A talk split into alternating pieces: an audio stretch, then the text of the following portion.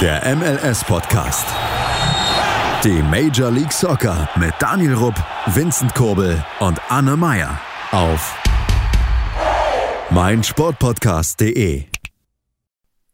Willkommen zurück auf mein Sportpodcast.de beim MLS Podcast in der 87. Folge.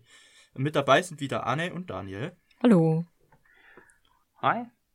Und ja, ihr hört sie mal wieder, meine Wenigkeit. Ähm, ja, ich habe ein bisschen Zeit gefunden und werde jetzt eure Ohren damit belästigen, euch über den US-Fußball voll zu quatschen. Und ich würde auch mal gleich sagen, dass wir mit der Champions League, mit der CONCACAF Champions League anfangen, denn dort lief es eigentlich für die US-Teams durchschnittlich, sagen wir mal. Denn äh, für zwei ist die Ausgangslage sichtlich schlecht, für eins sehr gut und für Columbus und Portland ist alles offen. Aber sie haben halt sehr viele, ja, ähm, Auswärtstore, äh, doch Auswärtstore gefressen. Und deswegen fangen wir gleich mal an. Columbus hat 2 zu 2 gegen Monterey gespielt. Heimspiel. Ähm, habt ihr das gesehen? Nee. Allgemein kam ich nicht in den Genuss, die Champions League Viertelfinale anzuschauen. Ich meine, es sind unhumane Zeiten für uns Europäer. muss, muss man einfach anerkennen. Zumindest für das arbeitende, arbeitende Volk. ja, ich habe mir auch nur die Highlights von den anderen zwei Partien gesehen, muss ich ehrlicherweise sagen. Ähm, aber für Columbus haben Santos und äh, Salarian getroffen. Ähm, sonst, wenn ich so die Statistiken anschaue, waren die Amerikaner eigentlich schon stärker. Sie hatten mehr Ballbesitz, mehr Schüsse, ähm, mehr Chancen auch mehr Pässe und alles Mögliche. Aber man schießt alles keine Tore.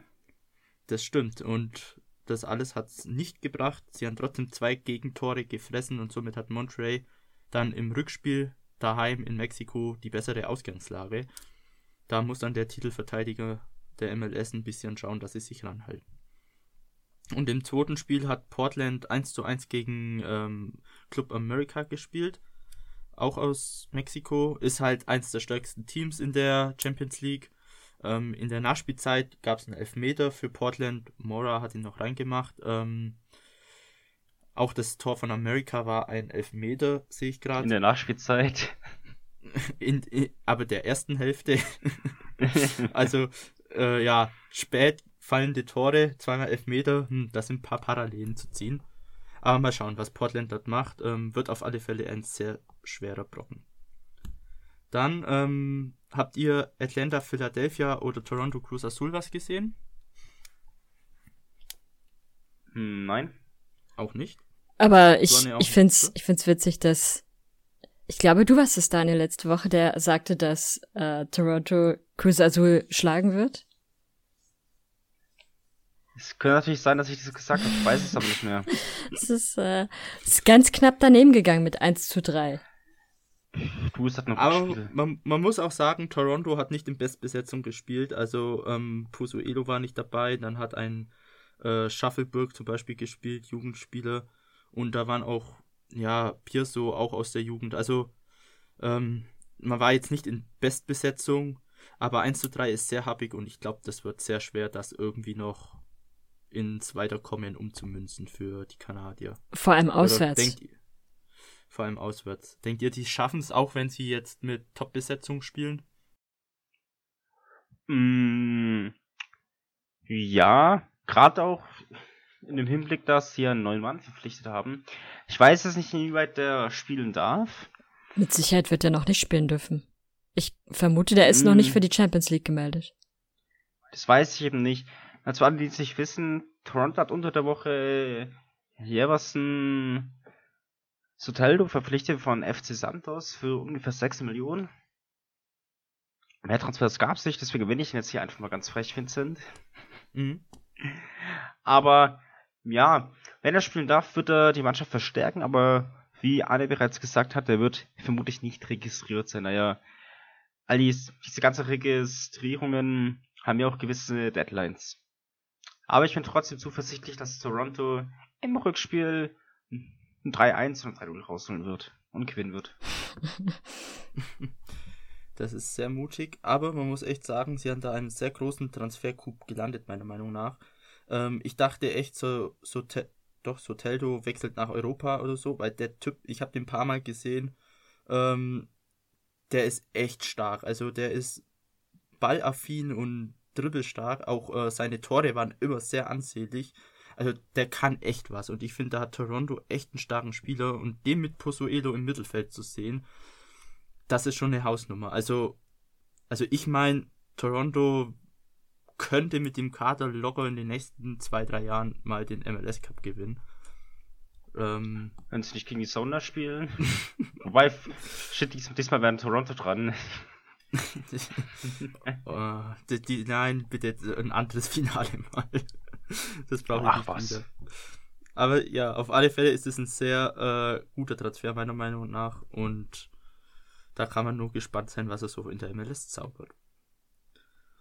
Ja, und dann gab es noch das MLS-interne Duell zwischen Atlanta United und Philadelphia, das äh, Atlanta katastrophal versagte, denn Philly gewann 3 zu 0, ähm, hat somit den Five Stripes die Grenzen aufgezeigt.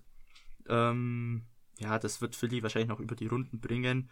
Kasper Pilpsialko hat einen Doppelpack gemacht. Fontana hat dann in der 86. noch den Deckel drauf gehauen und ja. Aber korrigiere mich, wenn ich jetzt falsch liege, aber ähm, Ersatztorhüter Ben Lundgaard, der, also er war glaube ich, der in zwei Spielen gespielt hat, wo Brad Guzan gesperrt war. Nee, das war... in dem einen?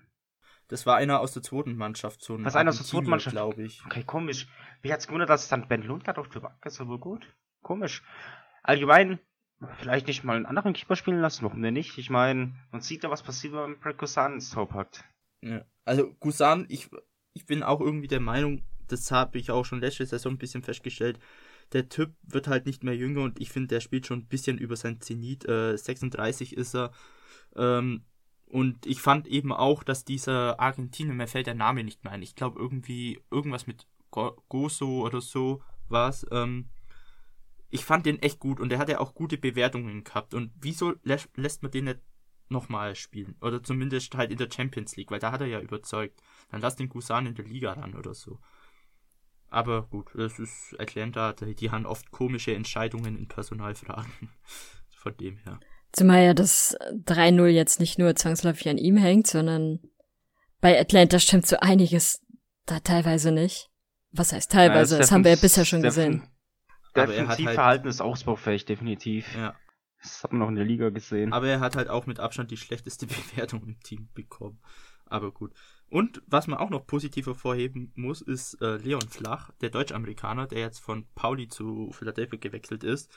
Der hat auch gleich mal eine Vorlage in der Champions League gemacht und ähm, hat bis jetzt für Philadelphia ein Nebenspiel gespielt. Auch zweimal komplette Spielzeit. Also von der zweiten Liga in die MLS, sogar in die nordamerikanische Champions League und da zur Stammkraft. Ich glaube, der hat es auch erreicht erstmal. Also der Transfer hat sich auch total gelohnt. Und äh, das ist, ich finde es sehr spannend, wie sich der Spieler dann entwickelt. Genau. Dann habt ihr noch was zur Champions League? Mhm, nein. Hoffentlich ist Atlanta nächstes Jahr wieder dabei. Die sind ja eine Bereicherung oh. für diese, für dieses Turnier. Und wie? Also, ich werde mich freuen wie Banane nicht. So. Freuen wie eine Banane. Aber dadurch, dadurch, dass der US Open Cup ja eventuell ausfällt, ist ja die Chance ganz gut da, dass Atlanta nächstes Jahr wieder Champions League dann spielen ja, darf. Eben, warum, warum denn nicht? Komm, einfach, einfach, einfach Standard für die nächsten zehn Jahre. ah, ihr habt zuletzt gewonnen. Ihr seid dabei. Oh, wir, wir haben einen Platz zu viel, ja, sorry, aber jetzt kriegt halt der Gewinner der der MLS Cup Champion. Der, der, der Verlierer des Finals kriegt jetzt halt leider keinen Platz mehr. Es ist, ist halt dumm gelaufen, aber Atlanta ist, hat leider einen Standard, sorry. Und wenn Atlanta gewinnt, hat Atlanta mit der zweiten Mannschaft noch was. Nein, Spaß beiseite. Okay. Dann äh, kommen wir zur MLS, zum zweiten Spieltag. Der ist vorüber. Ähm, Anne, was für ein Spiel hast du für im Gepäck dabei? Ich habe ein Spiel im Gepäck, über das man eigentlich gar nicht reden will, weil es zumindest aus der einen Sicht sehr, sehr furchtbar war. Ähm, aus der, aus der anderen Sicht äh, ist, ist dieses Spiel existierte nicht, was du da anspielen willst.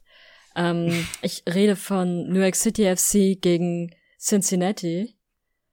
Ein grausames Spiel. Erstmal, es fing schon vor dem Spiel an. Der Platz von äh, vom New York City FC ist wirklich eine Katastrophe. Und dass ich sowas als Erstligateam bezeichnen darf, ist einfach nur peinlich. Man sieht den Rasen und dann sieht man aber auch die Flächen, die mit Kunstrasen abgedeckt sind, weil sie sonst eigentlich zu dem Baseballfeld gehören. Und das ist wirklich einfach nur peinlich, dass dieses Team es nicht schafft, ein eigenes Stadion zu kriegen, während das Team von äh, David Villa offensichtlich ja schon sehr, sehr weit ist, ein Stadion zu bekommen. Der New York City FC dagegen nach sechs Jahren MLS noch immer nicht. Also, da freue ich mich wirklich jedes Mal, wenn die zu Hause spielen, dass man so einen tollen Platz sieht. Aber trotzdem, sie haben, ja? Man muss ja auch noch dazu sagen, das Team von David Villa, also Queensboro FC, spielt, glaube ich, in der USL League One, oder? Nee, Nisa, oder? Nein? Irgend, also irgendwie eine untere Liga und die sind halt schon viel weiter äh, wie in City. Ja. Also, weiß nicht. Die, ähm, also das Team gibt's noch gar nicht so lange und da steht es kurz mhm. bevor, dass sie da Unterschriften haben und dann das Stadion auch bauen können. Das ist in Kooperation mit der Universität, aber trotzdem sind sie einfach schon fünf Schritte weiter. Bei New York City FC heißt es so alle paar Wochen mal, ja, jetzt bald geht's los. Und dann entwickelt sich doch wieder nicht. Äh, jetzt aktuell streiten sie mal wieder mit der Stadt um irgendein Parkhaus, war es, glaube ich. Und ähm, der New York City FC ist jetzt halt an der Stelle, an der die Red Bulls schon vor zehn Jahren waren. Nee, länger sogar, vor 15 Jahren, als sie eben das äh, fußballspezifische Stadion bauen wollten und auch dort die, die Stadt New York City oder New York alles in die Wege geleitet hat, damit das nicht passieren kann. Und davon sind sie nach New Jersey gegangen. Der New York City FC hat sich ja fest darauf gesetzt, dass sie vor allem irgendwie ihr Stadion in der Bronx haben wollen. Das ist halt unglaublich schwierig. Und wenn dir dann solche Kleinigkeiten da solche Probleme machen, ist es halt. Naja. Das wird uns, glaube ich, noch eine ganze Weile beschäftigen. Aber kommen wir mal zum Spiel. Äh, New York City hat 5 zu 0 gewonnen. Äh, zwei Tore davon äh, waren im Prinzip Eigentore. Das eine ist dann nicht offiziell als Eigentor gewertet worden, weil man ähm, Nick Hagelund es, ja, es, es war eins und aber ich glaube, man wollte einfach Nick Hagelund in dem Fall nicht so völlig fertig machen, weil er hat beide verursacht. Und ähm, was man einfach nur sagen kann, also die Leistung von Cincinnati ist wirklich eine Katastrophe. Wenn sie es dann doch nach irgendwie 60 Minuten mal vors Tor schaffen, dann ist das einfach nur eine Kegelpartie. Aber da ist keine Konsistenz hinter, da ist kein Spielsystem hinter. Äh, weiß ich nicht. Also ich habe auch nicht verstanden, warum sie nicht Ben Lund mal die Chance geben würden. Mhm. Weil auch so die Torwartleistung war sehr unterirdisch teilweise. Die Leistung der Verteidigung auch und die vom Sturm selbstverständlich auch. Es, es war ja der Ersatzkeeper bei City. Also das muss doch alles darauf deuten, dass der Ersatzkeeper scheiße ist und dass jetzt Ben Lund der neue Ersatzkeeper ist. Und dann hat man einen guten Ersatzkeeper drin. So, und jetzt da fällt Tyton einmal aus und dann kommt die deutsche Krake rein und dann läuft der Laden. MLS-Champion. Fertig. Äh, das ist also, Cincinnati hat definitiv riesige Baustellen in dieser Saison. Ähm, weiter, so wie in der letzten Saison auch schon. Der New York City FC hat okay gespielt. Auch da ist noch ganz viel Luft nach oben. Sie hatten halt einfach einen Gegner, der quasi kein Gegner war. Und hatten es damit natürlich umso leichter. Äh, die vier Tore sind erst in der zweiten Halbzeit gefallen, das muss man dazu auch sagen. In der ersten Halbzeit war es noch ausgeglichener, da wäre vielleicht noch irgendwie alles drin gewesen. Und in der zweiten Halbzeit ging es dann Schwung und Schwung. Ja, das, aber ansonsten war es trotzdem, finde ich, kein schönes Fußballspiel. Von beiden Mannschaften jetzt nicht. Aber am Ende hat der New York City FC selbstverständlich ganz verdient gewonnen. Ja, also fußballerisch war es jetzt nichts Besonderes, aber ähm, die Unterhaltung war gegeben, sage ich mal, durch die Tore und durch äh, schlechte Spielzüge beiderseits teilweise. Also so zum Nebenher anschauen, zum Unterhalten. Wir waren ja da alle in unserem Discord-Server, wo ihr euch gerne alle joinen könnt. Link ist ja in der Beschreibung. Ähm, waren wir da und haben das Spiel angeguckt und wir hatten unseren Spaß teilweise. Also von dem her war es ein unterhaltsames Spiel. als neutraler Zuschauer oder als New York City FC Hasser auf den Rasen. Aber sonst alles zufrieden. Daniel, noch ein paar Worte? Alles gesagt. Gut. Dann ähm, würde ich sagen, machen wir eine kurze Pause, bevor wir die weiteren Spiele besprechen und hören uns gleich wieder. Willkommen zurück beim MLS Podcast auf meinsportpodcast.de. Ja, ähm, ja, wieso ja? Egal. Also, wir sprechen jetzt über die weiteren MLS-Spiele und da darf gleich mal Daniel weitermachen. Du hast doch ein schönes Spiel, oder? Mm, in der Tat, und zwar, also was heißt schön? Ich würde das Spiel jetzt nicht als schön bezeichnen, sondern eher zum Haare rausreißen, sofern man euch auf den Kopf hat. Ich rede von Nashville gegen Montreal. Ja, das Nashville. Ja, wie soll, ich, wie soll ich sagen? Also, es war auch eins der Spiele, die wir gemeinsam im Discord angeschaut haben. Auch von mir nochmal eine herzliche Einladung. Kommt rein, wir beißen nicht, wir freuen uns auf euch. Aber ja, was soll ich sagen? Montreal eher effektiv und Nashville ja, Die ackern mit, halt. Mit, mit, mit Ladehemmungen. Um es mal so zu sagen. Es hat das schon das Sprichwort, wenn du die Dinge vorne nicht machst, kriegst du sie halt hinten. Genau das war der Fall. Nashville, Chancen über Chancen, aber ja, sie wollten das Ding einfach ins Tor tragen. Demnach stand zur Halbzeit 0 zu 2 für Montreal. Man muss sagen, verdient, weil Montreal war einfach effektiver. Nashville hat die Dinger nicht gemacht. Und im zweiten Durchgang ging es halt einfach weiter. Chancen über Chancen über Chancen für Nashville. Dann war es soweit in der 54. Minute, als kurz nach Wiederanpfiff, haben sie den Anschlusstreffer gemacht. Und ja, es ging weiter und weiter. Und auch wenn das Spiel 7 zu 2 ausgegangen wäre, so hart es jetzt klingt, hätte sich Montreal nicht beschweren dürfen. Aber es war halt am Ende die Inkompetenz von Nashville. Später hat dann noch Utah ausgeglichen.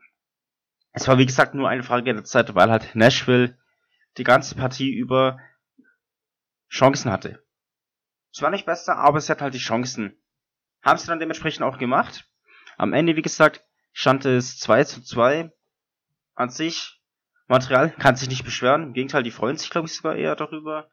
Und Nashville muss sich ein bisschen hinterbeißen und definitiv mehr Silberwasser trinken. Aber man muss, man muss zwei Faktoren noch sagen. Eigentlich darf Montreal sich darüber nicht freuen, weil wenn du 2 zu 0 geführt hast, ist das schon mal doof. Und zum anderen zeigt es auch, dass Montreal extrem anfällig ist. Beziehungsweise da muss einfach mehr Push kommen, weil wenn sie so gegen andere Gegner spielen, dann kann man sich schon ausmalen, wie das enden wird. Und bei Nashville, klar, die haben einfach Chancen verhauen bis zum Get-No. Da muss natürlich viel, viel mehr vorne kommen. Aber da sieht man wenigstens, der Push nach vorne ist da. Jetzt müssen sie halt nur noch an der Ausbeute arbeiten. Gefährlicher finde ich es da tendenziell eher für, für Montreal. Hm, Ja, definitiv. Als Montreal muss ich natürlich auch ein bisschen ärgern, weil ein Punkt ist definitiv, definitiv zu wenig gegen Nashville. Gerade nach einer 2-0-Führung, aber man darf halt wie gesagt nicht vergessen, dass Nashville die zweite Halbzeit, ich würde nicht sagen dominiert hat, aber da hat Montreal wenig Offensivimpulse gehabt und da geht meiner Meinung nach ein 2-2 dann schon in Ordnung. Weil es wäre definitiv mehr drin gewesen für Nashville. Sie haben nur dank der Inkonsequenz oder Inkompetenz vor dem Tor nicht verloren. Nicht weil sie gut gespielt haben. Montreal war eigentlich gar nicht existent auf dem Platz. Bis auf die Ja. zwei Tore. Muss man einfach so sagen. Und Nashville hingegen, wie gesagt, die waren dauerhaft, oder nicht dauerhaft im Angriff, aber oft im Angriff, hat auch, wie gesagt, die Chancen, aber halt kurz vor dem Tor Fehlpass gespielt, einen Ball ohne dich verloren, das Tor nicht getroffen, oder, oder, oder. Und unter diesem Aspekt ist das 2-2 völlig in Ordnung für Montreal. Klar, eine Führung darfst du nicht herschenken, aber Nashville hat eigentlich über die 90 Minuten hinweg aufs Tor gespielt. Ich widerspreche auch dem 2-2 als solches nicht, sondern ich meine das perspektivisch gesehen. Perspektivisch gesehen muss das eigentlich für Montreal ein Alarmsignal sein. Zumal, wenn ich mich jetzt nicht komplett irre, das Spiel ist jetzt auch schon wieder eine Woche her, dann waren die beiden Tore, die sie gemacht haben, resultierten auch vor allem aus so ein bisschen Glück und viel auch aus, ähm, aus einem Gegenangriff heraus einfach. Ja, weil sie, ja. weil sie dann aus den, aus den Fehlern von Nashville kurzzeitig profitieren konnten. Aber wenn sie, wenn sie nicht weiterarbeiten oder wenn sie sich da nicht verbessern, dann sehe ich wirklich schwarz für Montreal in dieser Saison. Für Nashville ist das erstmal okay. Da erwartet niemand, dass die in diesem Jahr Meister werden. Einfach weil sie noch ziemlich frisch dabei sind. Außer Vincent. Aber Montreal muss da auf jeden Fall definitiv mehr pushen. Sonst wird's übel. Mm, ja, aber wie gesagt, also die Tore waren, glaube ich, sogar zwei Tore sind sogar ziemlich anzählig, weil sie relativ schön waren. Das kann man sich auf alle Fälle den Highlights anschauen. Wie gesagt, so ein, du führst 2-0 und dann musst du den Sieg eigentlich dreckig mitnehmen. Ich meine, ich selber als Trainer, ich habe zu meinen Jungs auch schon gesagt, hey, dreckige Siege, die sind mal in Ordnung, aber die müssen wir mitnehmen, die Punkte. Hat in dem Fall nur für einen Punkt gereicht für Montreal. Ich gebe dir voll und ganz recht, es muss ein Alarmzeichen sein, weil, wie gesagt, Normalerweise kann ich mir noch 2-3-0 ausgehen für Nashville und es beschwert sich keiner. So ist es halt 2-2 und der Ärger ist, wie gesagt, eher so bei Nashville. Klar, sie haben sich super zurückgekämpft, aber da ist halt die Chancenverwertung und bei Montreal ist es halt so dieses Gesamtpaket. Diese, diese Bissigkeit, du führst 2-0 zur Pause und gehst jetzt in den zweiten Durchgang und nimmst diesen dreckigen Auswärtssieg mit. Haben sie nicht gemacht. Deswegen es am Ende 2-2.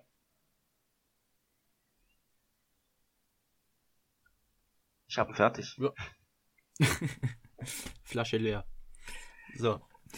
Dann, ähm, was auch noch ein sehr interessantes Spiel war zum Bereden, auch am Samstag, war äh, Sporting Kansas City gegen Orlando. Das endete 1-1. Vom Ergebnis her und vom Spielverlauf war das gar nicht so arg besonders. Ähm, bis auf vielleicht Nanis Tor, das jeder overhyped, aber gut. Ähm, weil er den Ball vorm leeren Tor mit einer Hacke reingeschoben hat. Gefühltmäßig, aber gut. Ähm, darüber kann ich stehen. Was da eher spannend war. Ich fand ja, das aussah wie so ein, wie so ein klassisches Kreisligator. Eben. Irgendwie halt noch die Hacke hinhalten, dann sieht's cool Ja, aus. genau, irgendwie noch irgendwas Körperteilmäßiges dazwischen halten. So dumm sein, den Ball einfach so reinzuschieben, deswegen braucht man die Hacke.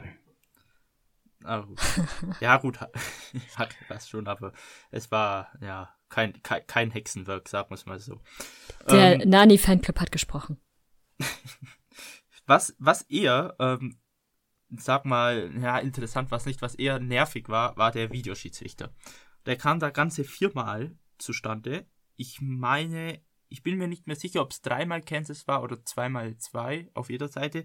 Aber bei drei Situationen ähm, war es haaresträubend. Also, das waren sehr starke 50-50. Ich glaube, eine war sogar eine krasse Fehlentscheidung, wo abseits für Kansas festgestellt wurde. Das wäre das 1 zu 0 gewesen. Ich weiß jetzt auch nicht mehr die Minute, aber ähm, da hat er auf Abseits entschieden, was halt kein Abseits war, ähm, da die Schulter vom Orlando-Spieler klar noch über der Linie war. Also ohne Videoschiedsrichter sieht man das vielleicht nicht, aber mit Videoschiedsrichter und kalibrierter Linie muss man das eigentlich sehen. Ähm, ich weiß nicht, ich glaube, der hat nur auf die Füße geguckt anstatt auf die Schultern und so. Also das war extrem ärgerlich und bei einer anderen Situation, ähm, es wurden, und Orlando wurde auch noch ein Tor aberkannt durch Videoschiedsrichter, ähm, was jetzt eigentlich so aus meiner Sicht dann wieder gut war, aber es war eigentlich auch nicht, also man hätte ihn eigentlich auch zählen können. Äh, weil es kein klares Foul davor war. Also das war, ja, ich weiß nicht. Also entweder pfeifst du jeden Katzendreck oder halt äh, lässt mal richtig laufen, jeden Körpereinsatz. Aber das war so wischiwaschi und mir ist das halt auch allgemein aufgefallen, dass halt die Schiedsrichter viel zu viel Vertrauen auf den Videoschiedsrichter haben. Also ich habe irgendwie das Gefühl, auch so allgemein jetzt mal gesehen, dass Schiedsrichter nicht mehr so richtig auf den Platz schauen, wo was passiert oder so, weil sie immer im Hinterkopf haben, ja, der Videoschiedsrichter meldet sich zur Not. So habe ich irgendwie das Gefühl. Und ähm, da waren dann halt eben auch vor allem in diesem Spiel auch ein paar Situationen eben dabei, wo du dir denkst, also normalerweise, wo es noch kein Videoschiedsrichter war, hat es ein Schiedsrichter gesehen, weil er da noch viel mehr mitgedacht hat und sich angestrengt hat. Also, weiß nicht. Also mir kommen die Schiedsrichter ein bisschen fauler vor, das war sehr strittig. Schaut euch mal die Highlights an von dem Spiel und bildet mal eure eigene Meinung dazu, was ihr meint. Genau. Habt ihr das Spiel auch gesehen? Nee. Also die okay. Highlights so, aber. Mhm. Okay. Äh, habt ihr noch was dazu zu sagen? Oder? Ich habe noch ein anderes Spiel. Dann hau raus. D das Tor des Jahres. Vielleicht lieber eher das Eigentor des Jahres. Geht dann DC United gegen, gegen die Refs. Ah, das ist, es ist das einzige Tor, was in diesem Spiel gefallen ist. Beide Teams katastrophale Chancenauswertungen. Ähm, beide, ich glaube, beide sogar mit, mit Lattentreffer. Aber die, dieses eine Tor, ich kann das auch gar nicht beschreiben, aber im Prinzip der Verteidiger von DC United will klären und klärt genau so, wie man als Verteidiger halt nicht klärt, indem man den Ball Richtung Tor lenkt. Ähm, aber auch so in einer Situation, wo ich finde, dass da hätte er definitiv anders reagieren müssen. Guckt euch das unbedingt mal in den Highlights an. Das, äh, ja, es wird definitiv mein, oder ist auf jeden Fall mein Top 5 der Eigentore. Und bisher waren in dieser Saison ja schon sehr, sehr viele Eigentore. Von daher kommen da auch noch einige dazu. Am Ende standen dann die Refs als Sieger fest. Ob nun verdient oder nicht. Man muss sagen, die, die Refs haben irgendwie 68 Minuten lang das Spiel gemacht. Erst danach kam DC United immer so ein bisschen zum Zug, hat so ein paar Chancen gehabt, aber auch da, wie eben schon mal gesagt, die Chancenverwertung war einfach miserabel. Und äh, ja, beide Teams müssten auf jeden Fall noch an sich arbeiten. Und dann muss man gucken. Mehr gibt's zu dem Spiel auch nicht zu sagen. Es ist ein 1 durch ein Eigentor. Ganz merkwürdig. Ich sehe seh gerade auch die Aufstellung. Gressel hat ja wieder als Verteidiger gespielt. Also ich habe das Spiel nicht gesehen, aber laut Aufstellung als Außenverteidiger. Was schon wieder, hm, weiß nicht, wo er eigentlich nicht hingehört, meiner Meinung nach, aber gut. Dann. Ja. Äh, Daniel, hast du noch. Das kritisieren übrigens die, die, die. Ah, ne? DC-Fans. Genau, die DC-Fans kritisieren das ebenfalls sehr stark, dass die Ausstellung einfach super merkwürdig ist und dass Julian Grasselzip auf einer völlig falschen Position ist. Trainerentscheidung. Es ist definitiv A, der Trainer stellt auf und B, Kressel als Rechtsverteidiger einzusetzen, das ist in meinen Augen verschwendetes Potenzial. Aber es ist seine Entscheidung, nicht unsere. Ansonsten zu meinem zweiten Spiel nehme ich das Spiel LAFC gegen Seattle. Vor Och, dem Spiel, vor dem Spiel war ja klar Carlos Vela nicht dabei. Ich glaube, Chico Rossi war auch nicht dabei. Und Nicolas Ludero und natürlich auch Jordan Morris auch nicht dabei. Freddy Montero auch nicht dabei. Das sind so die Leistungsträger oder die Key Players auf beiden Seiten und da fragt man sich natürlich, was wird es denn für ein Spiel, wenn, ja, so die Offensivimpulse fehlen. Wird ja langweilig. Längste. Gut, nach zwei Minuten hätte ich am liebsten abgeschaltet, nachdem Arthur einen Freistoß ich will jetzt nicht sagen reinhämmert, aber der reinkullert. Mauer springt hoch, man Freistoß, direkt an der Strafraumlinie. Ist ärgerlich, passiert. Aber das Spiel an sich war auf einem Niveau, wo ich sagen muss, Hut ab. Die ganzen 90 Minuten über Dauer, ich, ich will jetzt nicht sagen Dauerfeuer, aber so wie die gespielt haben, beide Teams, es war einfach ein geniales Spiel. Ich weiß jetzt nicht, ob es an der Uhrzeit lag, dass ich so gut in, in Erinnerung habe. Kann ich nicht sagen. Es war um 1 Uhr nachts. Ich habe es angeschaut. 90 Minuten. Aber es hat wirklich Spaß gemacht, das Spiel anzugucken. Und nach den 90 Minuten, Brad Smith hat übrigens in der zweiten Hälfte ausgeglichen per Kopf. Aber ich muss sagen, das Spiel war hervorragend. Ein Mann ist mir dabei aber besonders aufgefallen. Ich habe es vorhin zu dir schon gesagt, Anne, wer das war. Vincent, was glaubst du, welcher Spieler oder welcher Mann, der auf dem Feld stand, ist mir am meisten aufgefallen? Mm, Hm, vielleicht der Spieler, dessen Namen du nicht aussprechen kannst? Nein, ich habe jetzt leider Spieler, ich habe jetzt leider Spieler gesagt, es, dann ist es, ja? Achso, Spieler, dann ist es kein Spieler. Okay. Es ist kein Spieler, korrekt. Es ist der unparteiische der Partie, das ist Armando Villarreal. Pfeift seit mehreren Jahren MLS und hat die ganzen 90 Minuten über eine klare Linie gehabt und die auch beibehalten. Und er hat es so überragend gemacht, dass ich wirklich einfach einen Hut davor ziehen muss. Weil gerade in so einem hitzigen Spiel den Überblick zu bewahren. Er hat viermal einen gelben Karton gezeigt. Nehme ich ihm nicht übel. Ist in Ordnung. Von daher war es einfach insgesamt eine schöne Partie. Und sofern es die Partie, der Sohn hat die übrigens übertragen, noch vorhanden ist, nehmt euch gerne mal die Zeit und schaut die Partie an. Sie lohnt sich. Es sind aber, wie gesagt, nur zwei Tore gefallen, aber das Gesamtpaket hat gestimmt und es war in meinen Augen tatsächlich sogar eine gute Werbung für die MLS. Mhm. Was, was ich mich auch, äh, oder was vor allem, was mir halt auch sehr positiv aufgefallen ist an diesem Spieltag, oder, äh, sind einfach die Fans im Stadion. Also in den USA sind ja Fans zugelassen. Ähm, ich weiß jetzt gerade nicht, ob die irgendwie, also wahrscheinlich müssen die irgendwie Negativ-Test haben oder so. Also kann ich mir gut vorstellen. Aber ähm, es ist halt einfach Stimmung da beim Fußball gucken und es tut so gut in den Ohren. Das ist der Wahnsinn. Wo und, wir gerade, ähm, sorry, wenn ich jetzt unterbreche, weil wir beim Thema Fans sind und beim Seattle-Spiel. Zukünftig werden bei den Heimspielen von Seattle die Fans geimpft. Das ist, glaube ich, sogar in den ganzen MLS so. Ich weiß nicht, ob es in der ganzen MLS so ist, das kann ich jetzt nicht sagen. Aber ja. ich weiß es von meinen Sounders. Ich finde es eigentlich klasse. Du kannst ins Stadion gehen, lässt sich nebenbei impfen und kannst, kannst ins Stadion gehen. Ich meine, das, das ist das, was uns allen fehlt. Egal ob du Kreisliga oder Profi, es ist egal, aber am Wochenende dieses Rausgehen und einfach mal Fußball live erleben, es ist halt aber was anderes als vom TV. Und wie gesagt, es ist egal, was es für ein Niveau hat. Äh, es ist einfach was, was fehlt.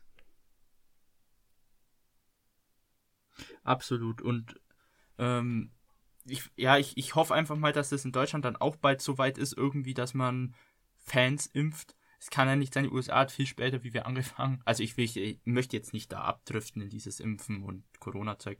Aber es kann doch nicht sein, dass die später anfangen und schon so viel weiter sind als wir. Ähm, ich hoffe einfach mal, dass man bald ins Stadion kann. So lang schaue ich MLS und höre schön äh, die Fangesänge zu und ähm, genieße es einfach, weil es einfach ein ganz anderes äh, Fußball-Schauerlebnis ist, wie jetzt in der Bundesliga. Es macht einfach, ähm, ja, äh, es, ja, es tut einfach gut in den Ohren und schaut die MLS an, gönnt euch mal ein bisschen Fans, auch wenn es nicht viele sind. Und äh, genießt wieder Fußball. Dann, ähm, Anne, hast du noch was? Ja, eine Mini-Sache aus einem anderen Spiel. Über das Spiel als solches müssen wir nicht reden, aber ähm, Jesse Marsch ist ja jetzt offiziell als nächster Trainer für RB Leipzig bekannt gegeben worden. Und ebenfalls munkelt man zumindest sehr, sehr stark, dass auch Caden Clark in der nächsten Saison zu Leipzig wechseln wird. Nächste Saison heißt, äh, er hat ja einen Vertrag bei den Red Bulls New York bis Ende des Jahres und würde dann halt im Januar rübergehen. Könnte auch den Effekt haben, dass er dann schon 18 ist, weil im Augenblick ist er halt 17 Jahre. Und mir ist in dem letzten Spiel etwas aufgefallen an ihm was ich nicht gut fand und wo ich das erste Mal wirklich an ihm gesehen habe, dass er erst 17 Jahre alt ist, weil er einfach dermaßen überengagiert war, aber leider so, dass es ineffektiv war. Es gab beispielsweise die Situation, dass, ähm, ah, ich weiß gar nicht mehr, welcher Spieler das war. Ähm, Goodman, genau. Andrew Goodman lief mit dem Ball an der Strafraumgrenze rum, äh, an der Strafraumgrenze des Gegners und Kane Clark lief ihm entgegen und versuchte ihm selbst den Ball abzunehmen, weil er offensichtlich dachte, er geht jetzt, zieht jetzt einfach selbst durch. Und solche Aktionen hat er wie mehrfach gemacht. Und das ist so, beobachtet ruhig Kane Clark, seht ihn euch an, aber ehrlich gesagt glaube ich mittlerweile, der braucht dann doch noch vielleicht ein oder zwei Jahre MLS, um da so ein bisschen ein bisschen mehr Spielerfahrung zu bekommen und um noch so ein bisschen gesättigter, also gesättigter in Form von Wissen zu werden, weil da waren eklatante Fehler, die eher an einen Jugendspieler erinnerten. Was ja noch ist. Ich meine, auch klar, er ist Natürlich. Profi, aber er ist halt auch einfach ein Küken, so das jetzt klingt. Er ist, er ist 17 Jahre und das hast du halt in dem Spiel gesehen und das muss er definitiv schnell abstellen, wenn er in die Bundesliga will, weil mit so einer Leistung kommst du nicht in die Bundesliga, sondern äh, da wirst du dann eher in die zweite Mannschaft gesteckt oder woanders hin. Hm, wo wir gerade bei deinen Red Bulls sind. Ich habe jetzt mal gerade so ein bisschen auf die nächsten Spiele geschaut. Ihr spielt ja morgen gegen Chicago. Weißt du, wer denn da Schiedsrichter ist? Oh, ist es, ist es wieder Ted Anke? Nein. Aber Christina Ankel, seine Frau. Naja. Sie kann ja ich nur besser sein. Ich find's definitiv cool. Das will ich jetzt auch noch erwähnen, weil es mir auch gerade wichtig ist. Und zwar hatten wir das ja schon in der Bundesliga, dass eine Viviana Steinhaus ihr Können unter Beweis stellen durfte. Und ich meine, Christina Ankel ist tatsächlich die erste weibliche Schiedsrichterin, die ein Spiel leitet. Korrigiert mich jetzt, wenn ich falsch liege. Aber das ist, wenn, dann nicht ihr erstes Spiel. Sie hat definitiv schon Spiele gepfiffen. Ich habe schon, ich habe gerade geschaut, ich habe jetzt bislang eher weniger was gefunden. Eher was aus der USL. Gut, aber vielleicht verwechsel ich es mit der USL, aber sie ist jetzt keine Unbekannte. Sie ist keine Unbekannte, aber es freut mich, dass sie morgen das Spiel leiten darf. Und ich, ich werde es mir mit Freude anschauen. Mal an der Linie gestanden. Eben. Sie stand schon ein paar Mal an der Linie. Definitiv. Aber ich glaube, jetzt ist so der Zeitpunkt gekommen, wo die erste Dame in der MLS ein Spiel leiten darf. Wie gesagt, korrigiere mich, wenn ich falsch liege, aber es war mir jetzt auch wichtig, das zu erwähnen. Und dann darf sie gleich am Arbeiterkampftag einen Sieg der Red Bulls pfeifen. Das ist gut. gut, dann werden wir Anne nächstes Jahr über Christina Ankel fluchen hören und schimpfen hören. Nächstes, äh, nächstes Jahr. Jahr. Nächste Woche. Also keine Sorge, so lange müsst ihr jetzt nicht auf uns wieder warten. Ähm, sonst haben wir jetzt unsere Highlights des zweiten Spieltags durchgesprochen. Wir hören uns dann nächste Woche wieder. wieder. Schaut gerne bei uns auf Twitter und Instagram MLS Supporters Germany oder auf äh, Facebook und äh, Twitter bei äh, US Soccer News vorbei. Ähm, sonst kommt auf unseren Discord, wie wir schon erwähnt haben. Kommt gerne vorbei. Wir würden gern mal auch mit ein paar neuen Gesichtern oder Zuhörern die MLS-Spiele schauen. Und äh, sonst gibt es, glaube ich, nichts mehr zu nennen. Dann bis nächste Woche. Habt eine gute Woche. Kommt jetzt zum Discord. Bye, bye. Ciao, ciao. Der MLS-Podcast. Die Major League Soccer mit Daniel Rupp, Vincent Kurbel und Anne Meyer auf meinsportpodcast.de.